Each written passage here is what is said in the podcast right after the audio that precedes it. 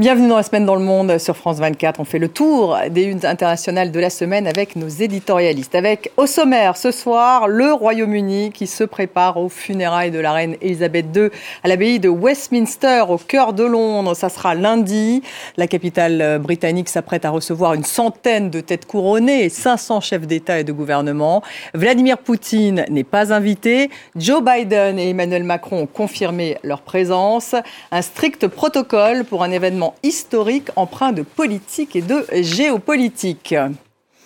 Également ce tournant de la guerre en Ukraine avec la contre-offensive ukrainienne et la reprise de plusieurs villes de la région de Kharkiv, dont Izium, Izium où l'ONU veut enquêter sur une allégation de charnier dénoncée par Volodymyr Zelensky. Les Russes ripostent dans la région avec des frappes.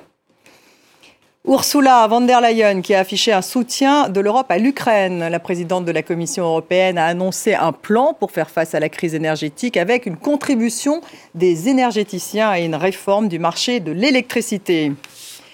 À Samarkand, en Ouzbékistan, Vladimir Poutine et Xi Jinping ont affiché leur solidarité et leurs intérêts fondamentaux au sommet de l'Organisation de coopération de Shanghai, euh, dont une sorte euh, de front occidental. Enfin, l'extrême droite aux portes du pouvoir en Suède et peut-être bientôt en Italie. En Suède, la formation nationaliste, les démocrates de Suède deviennent la première force à droite après la victoire du bloc de droite. En Italie, euh, Giorgia Meloni est la favorite du prochain scrutin du 25 septembre. Et on en parle avec mes éditorialistes. J'ai le plaisir d'avoir euh, à côté de moi Ziad Limam. Ziad, euh, bonsoir directeur du mensuel Afrique Magazine. Bienvenue dans la semaine dans le monde. En face de vous, CAC, dessinateur de presse et président de Cartooning for Peace. Bienvenue, CAC. Avec nous également Pierre Aski, chroniqueur de géopolitique sur France Inter. Bienvenue à Pierre. Et puis également Alain Guillemol. Bonsoir. Vous êtes rédacteur en chef adjoint de La Croix, auteur de Ukraine, le réveil d'une nation, d'une nation, également ancien correspondant de l'AFP en Ukraine, justement, on va bien sûr euh, en parler. Mais on va démarrer avec euh, l'Angleterre, le Royaume-Uni et Londres, les funérailles de la reine Elisabeth II qui ont lieu, donc je vous le disais, lundi, ça sera à l'abbaye de Westminster, une centaine de têtes couronnées, 500 chefs d'État et de gouvernement qui seront euh, présents, un strict protocole pour un événement donc à la fois historique mais empreint de politique, la queue pour se recueillir devant la tombe de la souveraine a pu atteindre même 16 km. On écoute les réactions sur place. Je ne sais pas combien de temps on va attendre, mais quand on a commencé à faire la queue, on nous a dit 8 heures. Croisons les doigts pour que ça soit moins. La queue est vraiment longue, mais ça avance bien. Donc espérons que ce soit pour bientôt. On m'avait dit que ça durerait 30 heures. J'étais prête à le faire. S'il le fallait, j'aurais même attendu 3 jours, même plus. On est tous ici pour la même raison. On est comme une petite communauté. Alors Pierre, il y a l'émotion et puis il y a aussi le côté politique, géopolitique de ces funérailles lundi, hein, puisque Vladimir Poutine n'est pas invité, Emmanuel Macron a dit qu'il allait venir, Joe Biden va venir d'ailleurs dans son, son avion, alors que c'est peut-être pas tout à fait le protocole demandé. Oui, alors pour être très honnête, moi j'ai la queen saturation, c'est-à-dire que ah oui. euh, je n'en peux plus euh, de, de, la reine Elisabeth, sauf que effectivement cette dimension politique ou géopolitique des funérailles va être euh, assez intéressante. Alors que, Vladimir Poutine ne soit pas invité, euh, ça ne surprend strictement personne. On imagine. Alors, ils ont réagi au Kremlin en disant qu'il y avait une instrumentalisation. Euh, euh, désormais, les élites britanniques sont du côté des nazis. C'est ce qu'a fustigé oh le porte-parole du ministère des Affaires étrangères. C'est honteux de, de, de, dire ça, mais on ne pouvait pas imaginer qu'en temps de guerre, et, l'Angleterre, le Royaume-Uni a clairement pris position pour l'Ukraine. Il est un, un, des gros fournisseurs à la fois d'armes et de, de soutien Boris Johnson a été un des, premiers euh, à, le manifester. On n'imaginait pas Poutine arriver euh, pour un événement qui est un événement de communion malgré tout autour de, du personnage qui a été la reine euh, dans ce contexte-là. Donc le, le les, Russes sont faussement indignés par, la non-invitation de Vladimir Poutine. C'était strictement impossible qu'il soit invité. y a-vous aussi une saturation Reine, Elisabeth II. C'est-à-dire, on est un peu bombardé aussi. On a l'impression de devenir tous, hein, devenir britanniques avec des télés qui passent, qui passent leur temps. Euh, bon, après, il, y a des choses à regarder. D'abord, moi, je suis quand même, quelle que soit le, la personnalité de la reine, le, le, destin assez incroyable du personnage, je suis quand même assez épaté par cette espèce de, de, fusion des Britanniques autour de, autour de ce deuil, qui montre à quel point ils sont britanniques, c'est-à-dire, ou disons anglais pour être sûr, britanniques jusqu'à un certain point, mais c'est assez fascinant. La deuxième chose, c'est qu'enfin, il y a des sujets qui sortent. Lundi, il va y avoir sûrement un certain nombre de chefs d'État ou de premiers ministres d'anciens pays colonisés du Commonwealth. Et on voit maintenant apparaître dans la presse en Afrique du Sud, au Kenya, en Inde, un petit peu partout une remise en cause de cette espèce de, béatification de la reine, non pas pour elle, Elisabeth II, mais parce qu'elle était le chef de l'État d'un pays qui a mené une décolonisation assez sanglante, contrairement à ce qu'on croit. On dit souvent que la décolonisation française était pas terrible, mais eux, euh, il y a eu des il y a eu des événements très graves en Inde.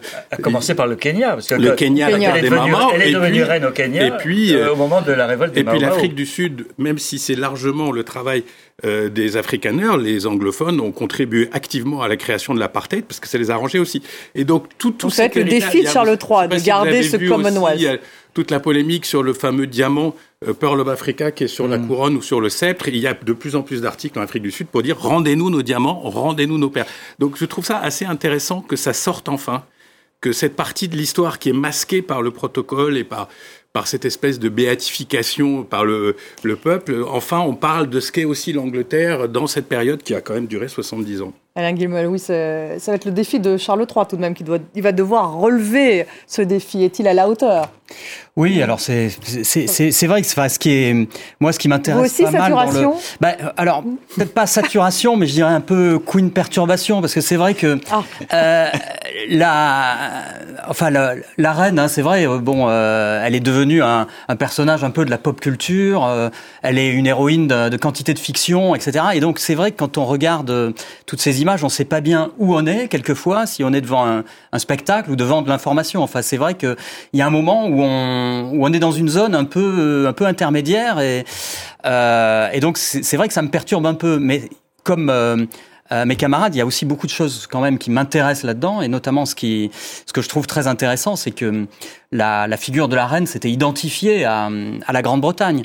C'est-à-dire, on a on, le regard qu'on porte sur la Grande-Bretagne euh, est très lié à la personne de la reine, à, cette royauté, à cette monarchie. Et aujourd'hui, alors qu'une grande page se tourne, puisque bon, euh, par la durée de son règne, euh, elle a été en place très très longtemps, c'est vrai qu'il y a beaucoup de questions sur quelle sera la place de la Grande-Bretagne dans le monde. Est-ce que est-ce qu'elle aura la même place euh, dans l'avenir? Est-ce que euh, et notamment bah, ce, que, ce que vous disiez sur la, la contestation des pays du Commonwealth. Oui, parce que la reine Elisabeth II, c'était la stabilité, euh, Pierre, c'était ça. Alors est-ce qu'on va passer. Euh, est-ce que c'était la belle époque, entre guillemets? Est-ce qu'on va changer d'air? Et, et, et, comme elle On entre dans une nouvelle ère, de toute Comme elle était en place quand la plupart des dirigeants sont arrivés au pouvoir dans tous ces pays, elle faisait partie des meubles et on ne la contestait pas d'une certaine manière. Là, on a effectivement quelqu'un de 9 à 73 ans, mais 9 quand même, euh, euh, qui euh, va devoir faire face à cette attente, notamment des nouvelles générations.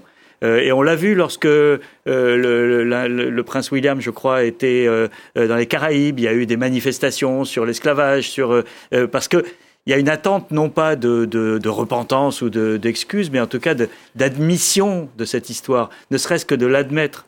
Euh, et il n'y a jamais eu un mot. L'histoire des Mao Mao, l'histoire du Kenya, elle est, elle est euh, remarquable quand même parce que elle est devenue reine euh, dans ce pays. Pile au moment où démarrait une répression d'un soulèvement qui a fait quand même 100 000 morts. Mm. Et, et, et, et, ensuite, tout le monde, il y a eu un consensus pour mettre le couvercle dessus. Donc tout ça, c'est des choses qui, qui ne, vont revenir à la surface à la faveur de cette page qui se tourne. Et Charles III, donc, il va devoir euh, en tenir compte, peut-être, ou peut-être pas, on verra. Le Commonwealth va survivre. C'est ça. Et on va voir comment ils vont moderniser la monarchie, parce que le, nouveau roi parle beaucoup de modernisation de la monarchie, mais modernisation de la monarchie, ça veut dire couper un peu les budgets, réduire le train, de, vie à la ligne de succession. Mais quand on voit l'engouement des Britanniques pour ce tralala, euh, du coup, euh, du coup, on voit à quel point the royal family, c'est-à-dire le tout le, tout le Bataclan est important. C'est pas juste le personnage. Il faut qu'il y ait l'histoire. Vous parliez d'un show à un moment. Il faut qu'il y ait cette histoire avec les princes, les héritiers, les cousins, les cousines, les tantes, les oncles, les grands-mères. Et ils y tiennent. Alors, moderniser à la Scandinave, c'est une demande, qui est probablement un vrai fond.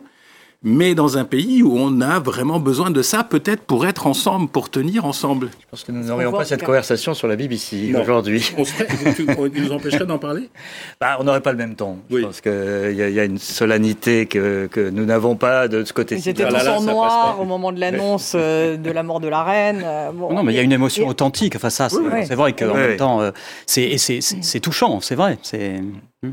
Il y a une émission authentique. Et puis bon, il y a effectivement ce défi du Commonwealth. Et puis il y a le défi aussi du Royaume-Uni. Parce qu'il est assez désuni aujourd'hui avec les Écossais une partie qui souhaite sortir du Royaume-Uni et puis les Irlandais. Ça aussi, ça va être le prochain défi du roi. Ça, va être des questions. Alors c'est sûr que bon là pour l'instant on est dans une période et de listreuse bien sûr. On, hein, est, dans une période de deuil donc euh, bon toutes ces questions là pour l'instant sont, sont tues mais c'est vrai qu'elles vont elles vont ressurgir.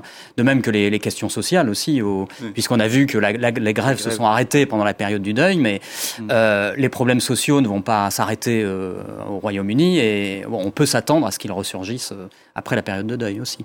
CAC, les dessinateurs. Ben, on parlait du ton qu'on a le droit d'avoir ou de ne pas avoir par rapport à la reine. Alors vous allez voir que les dessinateurs eux-mêmes euh, évoluent avec le temps. Ils ont commencé pour beaucoup d'entre eux évidemment par euh, la période de deuil et donc de décence qui va avec euh, un deuil récent. Donc comme ce dessin de Bénédicte, dessinatrice suisse, que je vous propose de découvrir si vous l'avez à l'écran, où voilà, vous voyez la queue, la fameuse queue dont on parlait tout à l'heure, pour venir se recueillir devant la tombe de la reine en forme de couronne, et puis le joyau est donc ce cercueil, un dessin hommage comme on en a vu beaucoup au début. Puis à force, le temps passe un peu. On a parlé d'Afrique du Sud. Donc voyons ce qu'en pensent les dessinateurs de presse en Afrique du Sud. Voici un dessin de Brendan pour le Sunday Times en Afrique du Sud. Alors vous voyez, on change un petit peu de ton. On change de ton. La reine, effectivement, s'envole vers euh, l'élégance, la dignité, euh, la dévotion, le devoir, mais elle laisse derrière, regardez dans son ombre, un héritage de népotisme, colonialisme, empire, esclavage même qu'on voit pas dans l'ombre, et racisme. Donc on sent que le ton devient un peu plus grinçant. Et puis même très grinçant, parce qu'à force, ça fait huit jours. Donc là, je pense que les dessinateurs de presse se disent, ça y est, on peut y aller. Donc je vous propose ce dessin de Plop et Cancre, qui, eux, évidemment, font allusion à l'enterrement qui aura lieu lundi, et nous proposent le jubilé de sapin d'Élisabeth II. Bon, c'est un humour un peu plus noir. Très drôle, très graphique en tout cas. La guerre en Ukraine, c'est bien sûr l'autre une de cette semaine avec cette contre-offensive ukrainienne et la reprise de plusieurs villes de la région de Kharkiv, dont Izium, Izium où l'ONU va enquêter, veut enquêter sur une allégation de charnier dénoncée par Volodymyr Zelensky. Les Russes ripostent dans la région avec des frappes. On va écouter tout d'abord le président ukrainien. Lors du premier jour de l'offensive ukrainienne, nos troupes ont fait une avancée de 19 km et 110 km en 5 jours de combat. Au total, près de 400 localités ont été reprises. Les 150 000 Ukrainiens qui sont restés sur ce territoire ressentent à nouveau ce qu'est une vie normale et sûre. Pierre, on en a beaucoup parlé de ce tournant. Donc c'est vraiment un tournant et c'est notamment grâce à l'artillerie américaine. Oui, il y a eu et, aussi euh, une tactique quand même euh, qui, a, qui, a, pris euh, les Russes par surprise puisque ils annonçaient depuis des semaines une contre-offensive au sud vers Kherson, qui est, qui est en cours d'ailleurs également, mais personne ne les attendait dans le nord et en tout cas certainement pas les défenses russes qui ont été enfoncées et, et, et qui ont fait que, que l'armée ukrainienne s'est enfoncée de, de, de, dans cette zone euh, de manière relativement euh, facile. Et, ce qui est spectaculaire, c'est la quantité d'armes et de munitions que les Ukrainiens ont récupérées auprès des Russes, qui est incroyable. La tragédie, c'est qu'évidemment, euh, comme à Boucha euh, et comme à Mariupol, bah, on découvre des, euh, euh, des, des, exactions, des, euh, des, charniers. Il y, a, il y a commencé à y avoir des témoignages de journalistes. Jusqu'à présent, c'était les autorités ukrainiennes qui parlaient.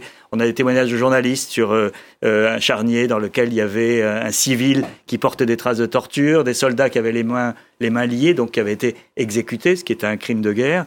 et puis, la découverte de chambres de torture aussi, ce qui est un, quelque chose d'assez sinistre, qui, qui voudrait laisser entendre que qu'il y a qu'il y a une, sorte de politique dans les territoires conquis de, terreur et de, euh, de mise au pas de la population par des méthodes euh, euh qui sont totalement interdites par toutes les lois internationales. Donc c'est hélas, toutes ces nouvelles viennent ternir l'euphorie qu'avaient les Ukrainiens dans les premiers jours sur le fait d'être revenus dans ces zones, ce qui était un peu inespéré pour eux.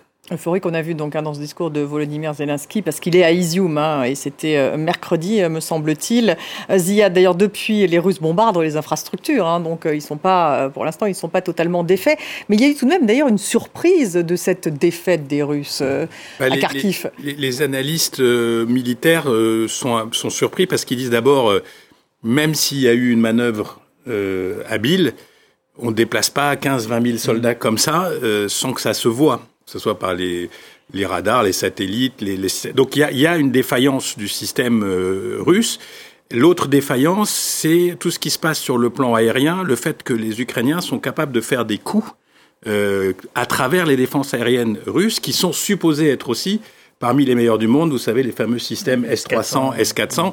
Ils ont réussi à, semble-t-il, c'est pratiquement confirmé, à bombarder un QG de, euh, de, de, de, des armées, de l'armée russe en, en Crimée, le, le, la, la, la, flotte.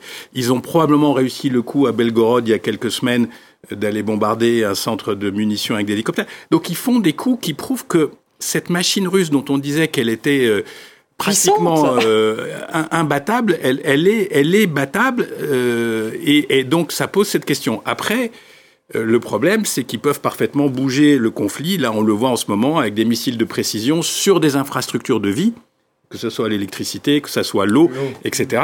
Et donc, on voit bien qu'ils ont la capacité de, de rendre la vie euh, pratiquement infernale pendant les mois d'hiver qui arrivent.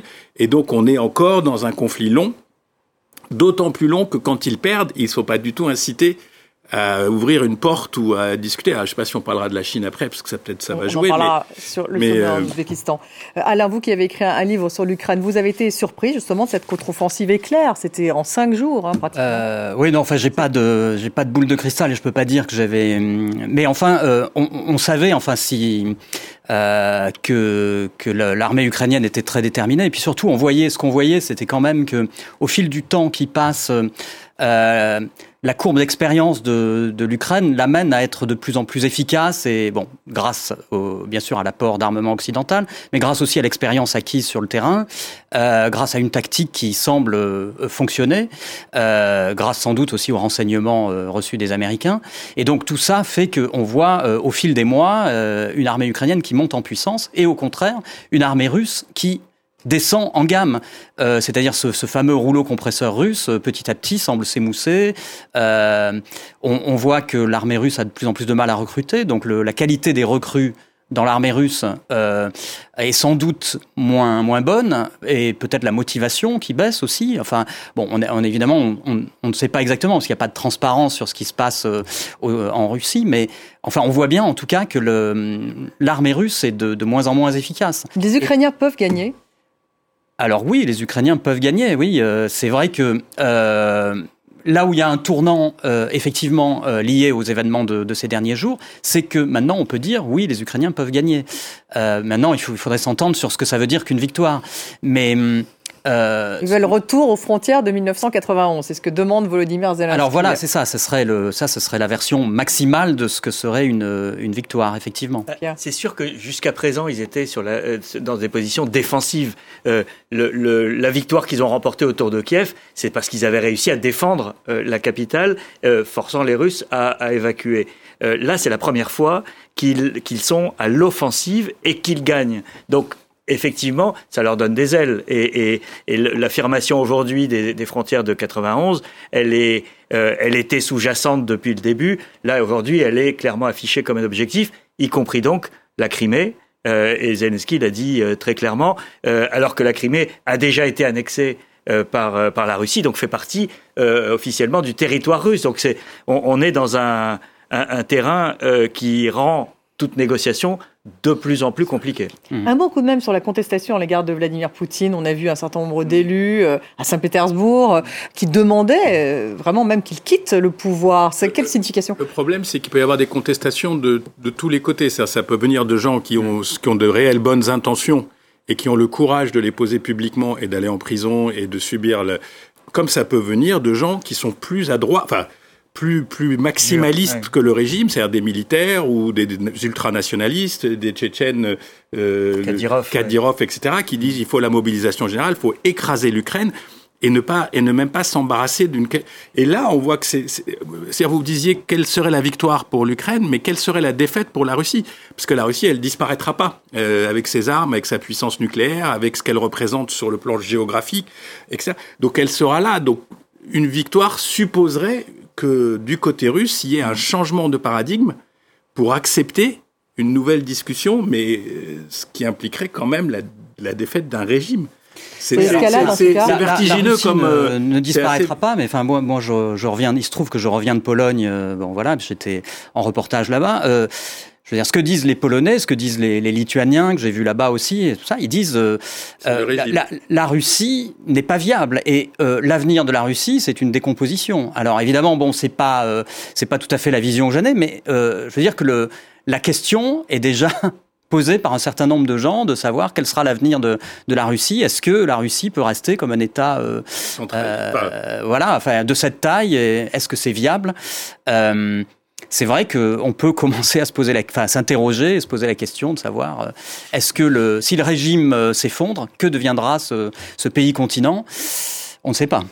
Et, ce qui est aussi très intéressant, c'est de voir que cette première défaite véritable sur le terrain, elle, marque un affaiblissement de Poutine dont on qu'on voit à l'œuvre, y compris par exemple dans le dans le Caucase, euh, dans le l'affrontement entre l'Azerbaïdjan et, et l'Arménie, euh, on voit bien que l'éclipse russe ou en tout cas l'incapacité russe à, à être le gendarme euh, le de, médiateur de, de, son ancienne sphère d'influence est, est, est, est, déjà marqué. Et donc un affaiblissement du pouvoir russe euh, même si c'est pas un effondrement du pouvoir russe, aura des conséquences internes, externes, régionales, euh, que ce soit dans le Caucase, en Asie centrale, et, et ce qui s'est passé à Samarcande en est un peu euh, on va, des illustrations. CAC.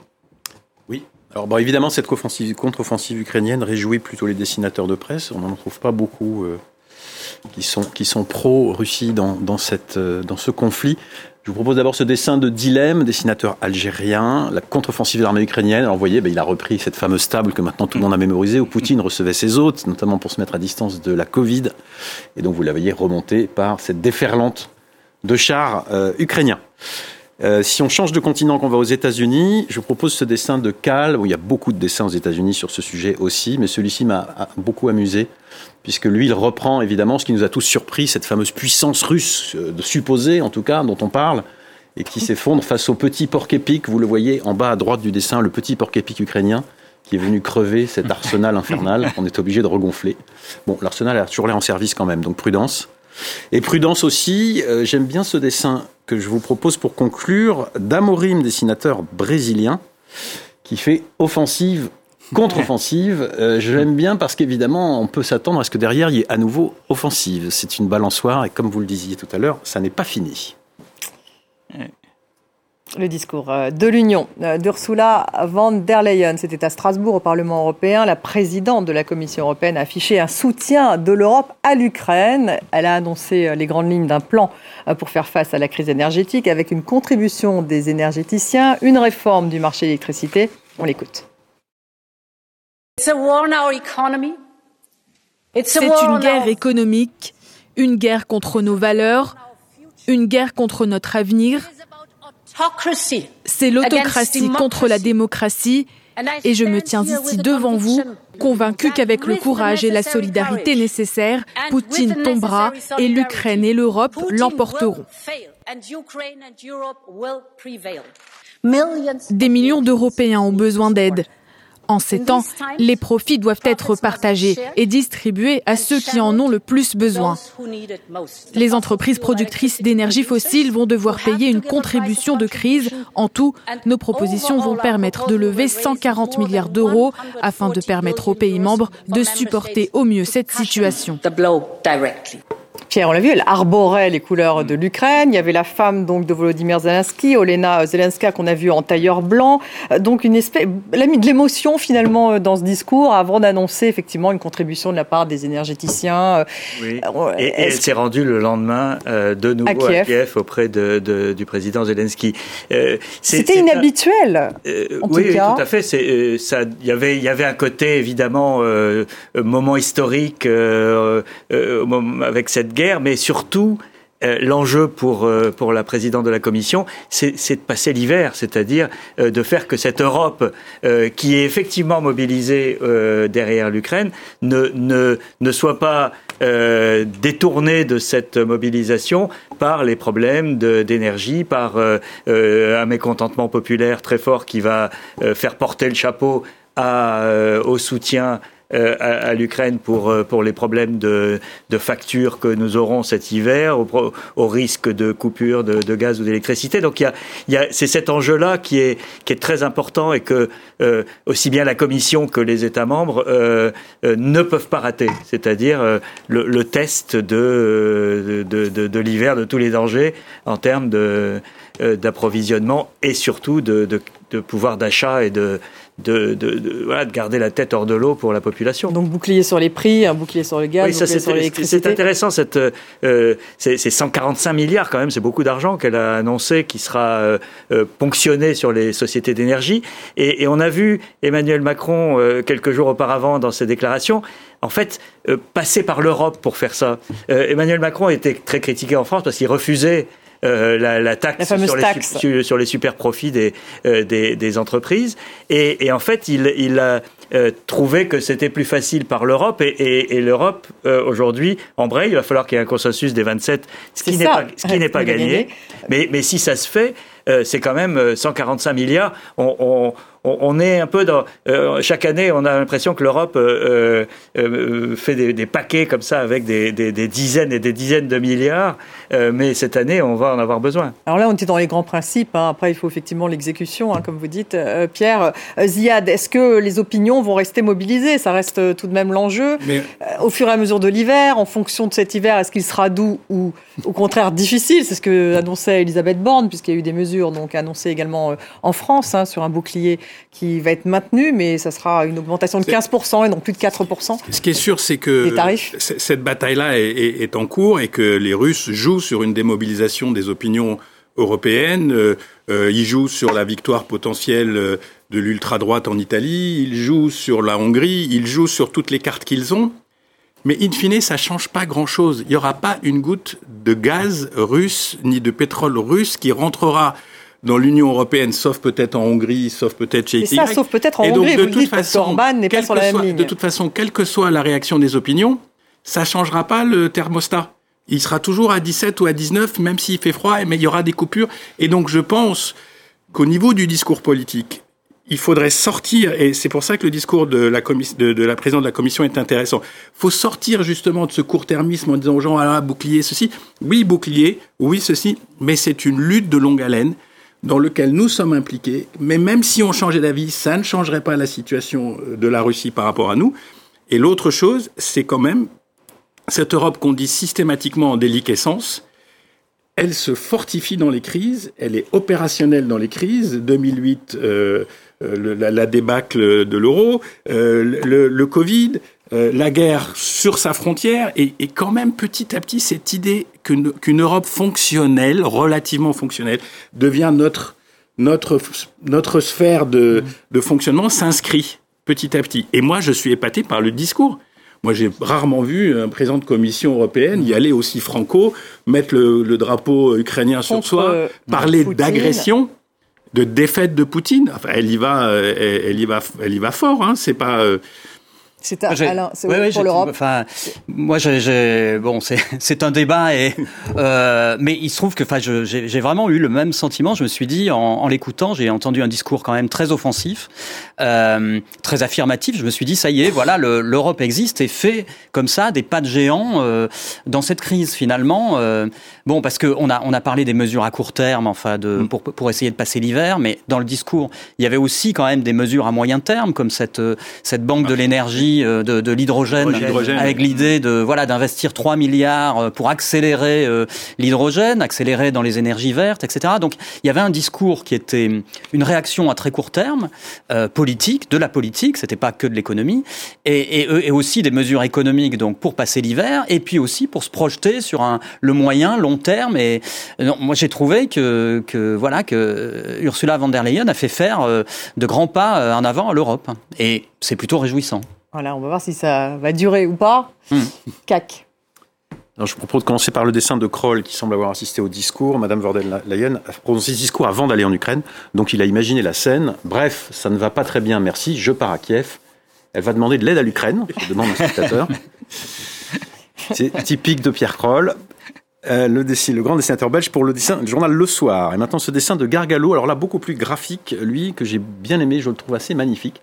Mm. Cette ampoule européenne qui éclate sous le coup de la crise énergétique avec ce filament qui sont représentés par les douze étoiles. Et la question suivante, c'est est-ce que le filament va tenir? Est-ce que notre union va tenir?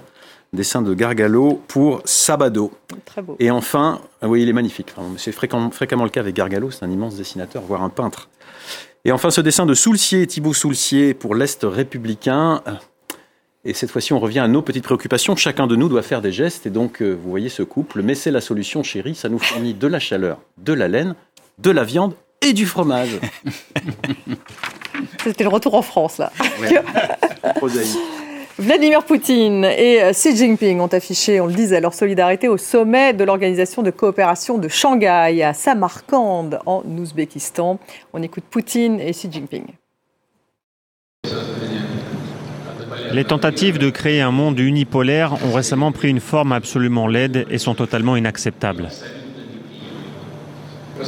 Nous apprécions grandement la position équilibrée de nos amis chinois face à la crise ukrainienne.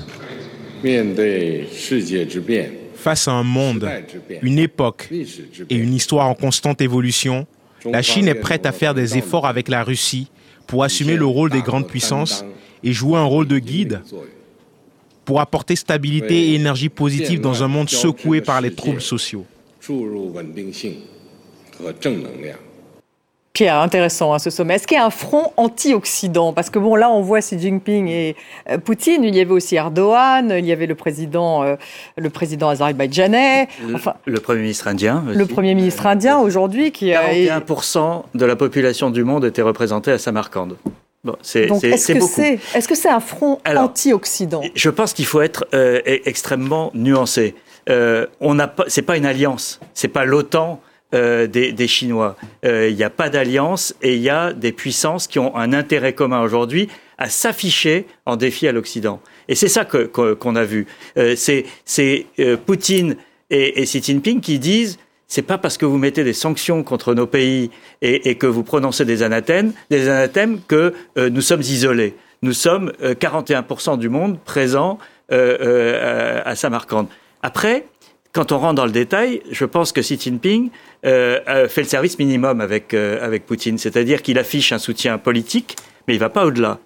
Et il y a une petite phrase de Poutine. C'est-à-dire pas de soutien militaire, ce que vous voulez dire? Euh, Xi Jinping ne veut pas risquer des sanctions secondaires. C'est-à-dire que s'il contournait les sanctions, par exemple les avions Boeing ou Airbus russes, ils sont en train de les cannibaliser en ce moment pour réparer leur flotte parce qu'ils ne peuvent plus apporter de pièces de rechange la, Chine ne fournit pas ces pièces parce que si elle le faisait, elle serait elle aussi visée par des sanctions. Et, Xi Jinping ne veut pas mettre le doigt dans cet engrenage, ça n'est pas sa guerre. Mais il, y a un intérêt commun des deux à afficher un défi à l'ordre occidental du monde. C'est ça tout leur discours, c'est de dire euh, vous avez dominé le monde pendant euh, euh, toute cette période d'unipolarité post-mur de Berlin, c'est fini et aujourd'hui il faut compter avec nous mais je pense qu'il y a plus d'ambiguïté que, que, d'unité. Euh, et donc, euh, il ne faut pas les sous-estimer, mais il ne faut pas non plus les surestimer. En tout cas, cette alliance, Ziad, vous êtes d'accord avec ce que vient de dire euh, Pierre? Il est prudent. Xi Jinping, en même temps, il importe plus de pétrole russe, on ne sait pas à quel prix d'ailleurs, et ils exportent, me semble-t-il, tout ce qui est autour de la technologie informatique je pense aux Russes. Il, comme, comme, comme, tu as dit, il, il montre un soutien politique ils ont augmenté le volume des échanges pétroliers manufacturés. Ils font très attention à ce qu'ils exportent en Russie parce qu'ils ont peur des sanctions secondaires. Leurs banques ont très peur des sanctions mm. primaires parce que les Américains sont capables de les couper du système. Et puis pour la Chine, cette guerre, c'est pas euh, que des avantages. Euh, la, la, perturbation du marché mmh. des matières premières, l'augmentation des coûts de l'énergie. Les, les, Chinois ont, importent encore 20 à 30% de leur énergie, donc ça veut dire, même s'ils deal avec les Russes, ça veut dire que c'est quand même plus compliqué. Euh, donc le, le, le, le chaos n'est pas une version euh, euh du monde pour la Chine. Donc il y a soutien, il y a des messages très clairs sur le fait qu'on ne pourra pas aller plus loin. Euh, et puis les Chinois, ils ont leur propre agenda, il ne faut pas l'oublier. Il y a un congrès du Parti communiste qui arrive, il y a la question de Taïwan, et puis ils font partie de l'économie globalisée beaucoup plus que la Russie. C'est-à-dire que s'ils devaient s'en retirer, le coût pour eux serait énorme.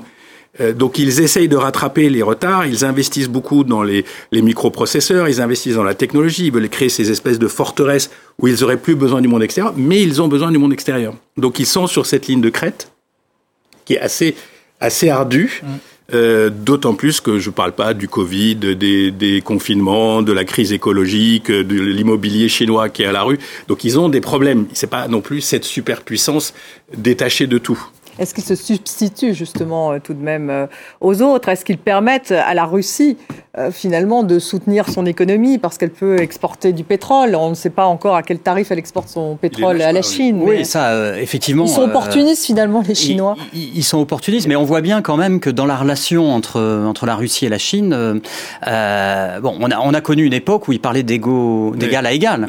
Et là, aujourd'hui, voilà, Poutine a l'air d'un petit garçon euh, qui, qui, a fait une grosse bêtise et qui vient quand même, ou c'est qui, qui, se demande ça, vous le regardez avec des yeux d'occidentaux, non Quand vous dites ça. C'est non, mais.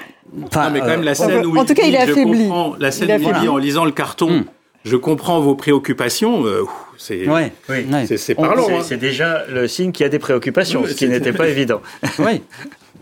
Et puis, bon. Donc un rapport inégal. Et ce qui est frappant aussi, c'est que, bon, on a, on avait, on a vécu une époque où, où la, la Russie était quand même une, une forme de, de garant euh, d'une certaine stabilité à l'intérieur de l'ex-URSS. Aujourd'hui, la Russie est quand même un perturbateur euh, avec la guerre en Ukraine. Et euh, on voit que donc, du coup, euh, il y a quantité de conflits qui étaient, qui étaient gelés, qui se réveillent. Euh, on a le, le Kyrgyzstan, le Tadjikistan euh, qui, voilà, qui se tirent dessus les uns sur les autres. L'Azerbaïdjan et l'Arménie, où le, conflit redémarre, euh, on voit que le, le, fait que la Russie se soit engagée dans la guerre en Ukraine crée une perturbation qui va bien au-delà de, l'Ukraine et, déstabilise en fait l'ensemble de l'ex-URSS. Et, l'Asie centrale est un enjeu important. Cette organisation de coopération de Shanghai, elle est née euh, au début pour stabiliser la, la zone euh, d'Asie centrale avec deux parrains, les Russes et les Chinois. Donc c'était au début des années 2000, euh, qui était une, une, zone qui était extrêmement euh, déstabilisée par la fin de l'URSS. Et, et, et, on voit aujourd'hui que euh, c'était la Russie qui avait l'ascendant à ce moment-là dans cette euh, dans l'ancienne Union soviétique. C'est plus le cas aujourd'hui.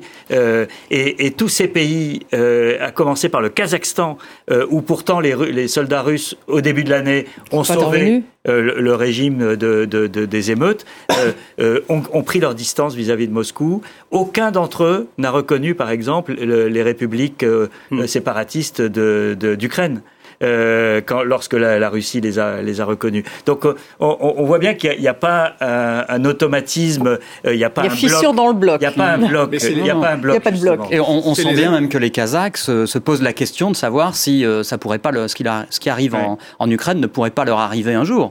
Et donc on voit bien qu'ils sont très réservés, très réticents et, mmh. et pas du tout ont, euh, accommodants avec Vladimir. Ils ont une région russophone. C'est les acteurs dans voilà, tout le nord du Kazakhstan. C'est les acteurs secondaires qui ont qui ont d'un seul coup des espaces, je pense à l'Iran, mm. je pense à la Turquie, je pense à des gens qui étaient un peu un peu coincés dans le système, qui d'un seul coup, les, les, Iraniens, on ne sait pas pourquoi, le, le JCPOA qui devait Là, on l'accord de Vienne, l'accord nucléaire, nucléaire signé. Peut-être que le fait qu'ils se disent qu'ils sont mm. dans une alliance plus ou moins formelle avec les Russes, la Chine, etc., ça leur donne des libertés. Donc, on voit bien à quel point tout ça va bouger et de manière un peu euh, chaotique. Y, compris des alliés des États-Unis comme les Saoudiens, par exemple, qui, qui, jouent leur jeu, qui, jouent euh, leur, leur, partition à eux. Qui n'était évidemment pas présent là. Euh, non, hein, non. période de désordre. Il n'y avait pas le pays du Golfe dans, ce, dans ce fameux sommet CAC. Oui, ben justement, cette relation inégale, c'est ce qui a le plus inspiré les dessinateurs. je vais vous donner deux exemples. On a reçu beaucoup de dessins qui étaient sur ce thème. Celui-ci de Placide, qui se moque de l'expression, puisque Vladimir Poutine a parlé d'une position équilibrée de la Chine. Donc, ben, j'apprécie notre position équilibré. Bon, le dessin est, simple, mais il dit ce qu'il a à dire. Et puis celui-ci, donc Placide, dessinateur français, et puis celui-ci de Heng, dessinateur, grand dessinateur de Singapour. Voyez, qui reprend évidemment, on est souvent tenté de le faire quand on parle de la Russie, le principe des poupées russes. Et là, on voit que la poupée Poutine est de plus en plus petite et finit par tenir la main, tendre la main, pardon, à son, à son partenaire chinois. Et puis, pour terminer, puisque je venais vous voir et que c'est mon dessin d'aujourd'hui pour l'opinion, je me permets de vous le montrer. Donc, Joe Biden et Emmanuel Macron observant la réunion de l'organisation de coopération de Shanghai. Ils n'ont pas vraiment d'estime réciproque, mais ils sont unis par la haine de nos valeurs. Une sorte de NUPES, en somme. L'extrême droite aux portes du pouvoir en Suède et peut-être bientôt en Italie. Les démocrates de Suède, le parti nationaliste, devient la première force à droite après la victoire du bloc de droite. En Italie, Giorgia Meloni est la favorite du prochain scrutin. Ça sera le 25 septembre. On écoute les réactions en Suède. Ça fait peur, c'est étrange. Je crois que l'on voit l'idiocratie gagner du terrain un peu partout. Il se présente en faisant peur aux gens, en disant que ce n'est pas sûr de vivre en Suède.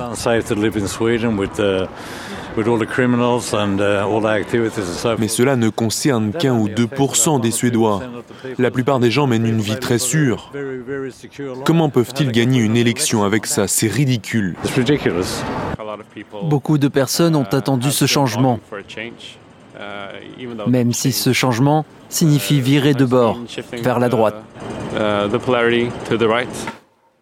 Pierre, il y a une inquiétude à l'égard de cette montée d'extrême droite. Donc la Suède, on parle finalement de l'Italie, hein, puisqu'on va avoir les yeux braqués sur l'Italie le 25 septembre. Oui, il y a une inquiétude parce que euh, on a déjà connu ça en Europe. Il y a, il y a eu de l'extrême droite dans des coalitions en Autriche, en Italie. Euh, déjà, euh, la Ligue de, de Salvini a fait partie de gouvernements, etc.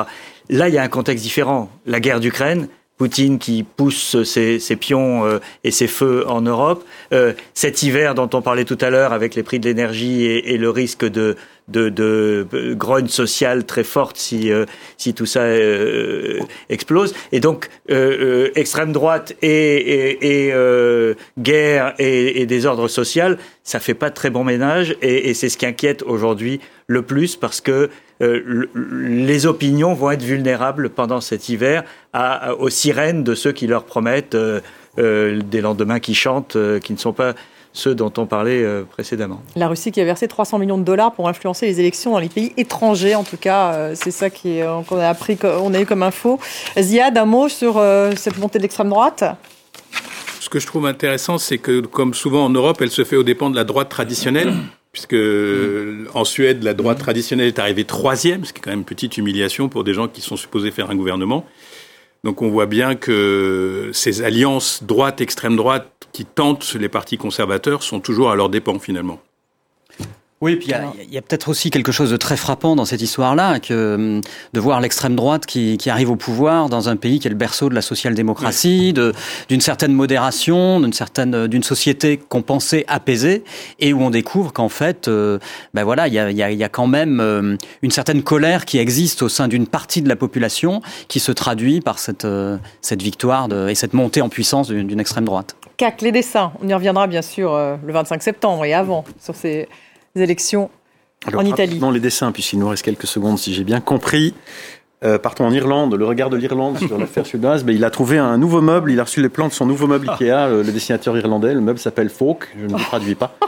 Donc voilà, le dessin est euh, une caricature terrible, mais en même temps, euh, je pense, suffisamment simple et drôle pour être montré. Euh, un autre dessin, cette fois-ci, euh, regard italien de Emanuele Del Rosso, grand dessinateur italien. Avec cette, cette botte italienne, on reconnaît le pays qui est maintenant un os que regardent des loups avides. J'aime bien l'utilisation du symbole du loup, évidemment, pour parler des forces d'extrême droite, qui est souvent employé de manière graphique. Et enfin, ce, dernier dessin, je trouve assez fin de la part de, de Dajaj. Alors, ça paraît pas forcément évident tout de suite, mais en fait, pour lui, Derrière tout ça, il y a aussi la religion, car très souvent, la montée de l'extrême droite s'accompagne d'un retour du christianisme, souvent du catholicisme. Et donc pour lui, ce sont encore et à nouveau les religions, il ne met pas que les chrétiens, mais toutes les religions qui tentent de revenir à un sommet où elles étaient à un moment donné dans le passé. Merci CAC, merci Pierre Pieraski, Ziad, Ziad Lima, merci Alain Guillemol d'avoir été avec nous ce soir. Merci à vous tous de nous avoir suivis, vous restez avec nous sur France 24. Bon week-end.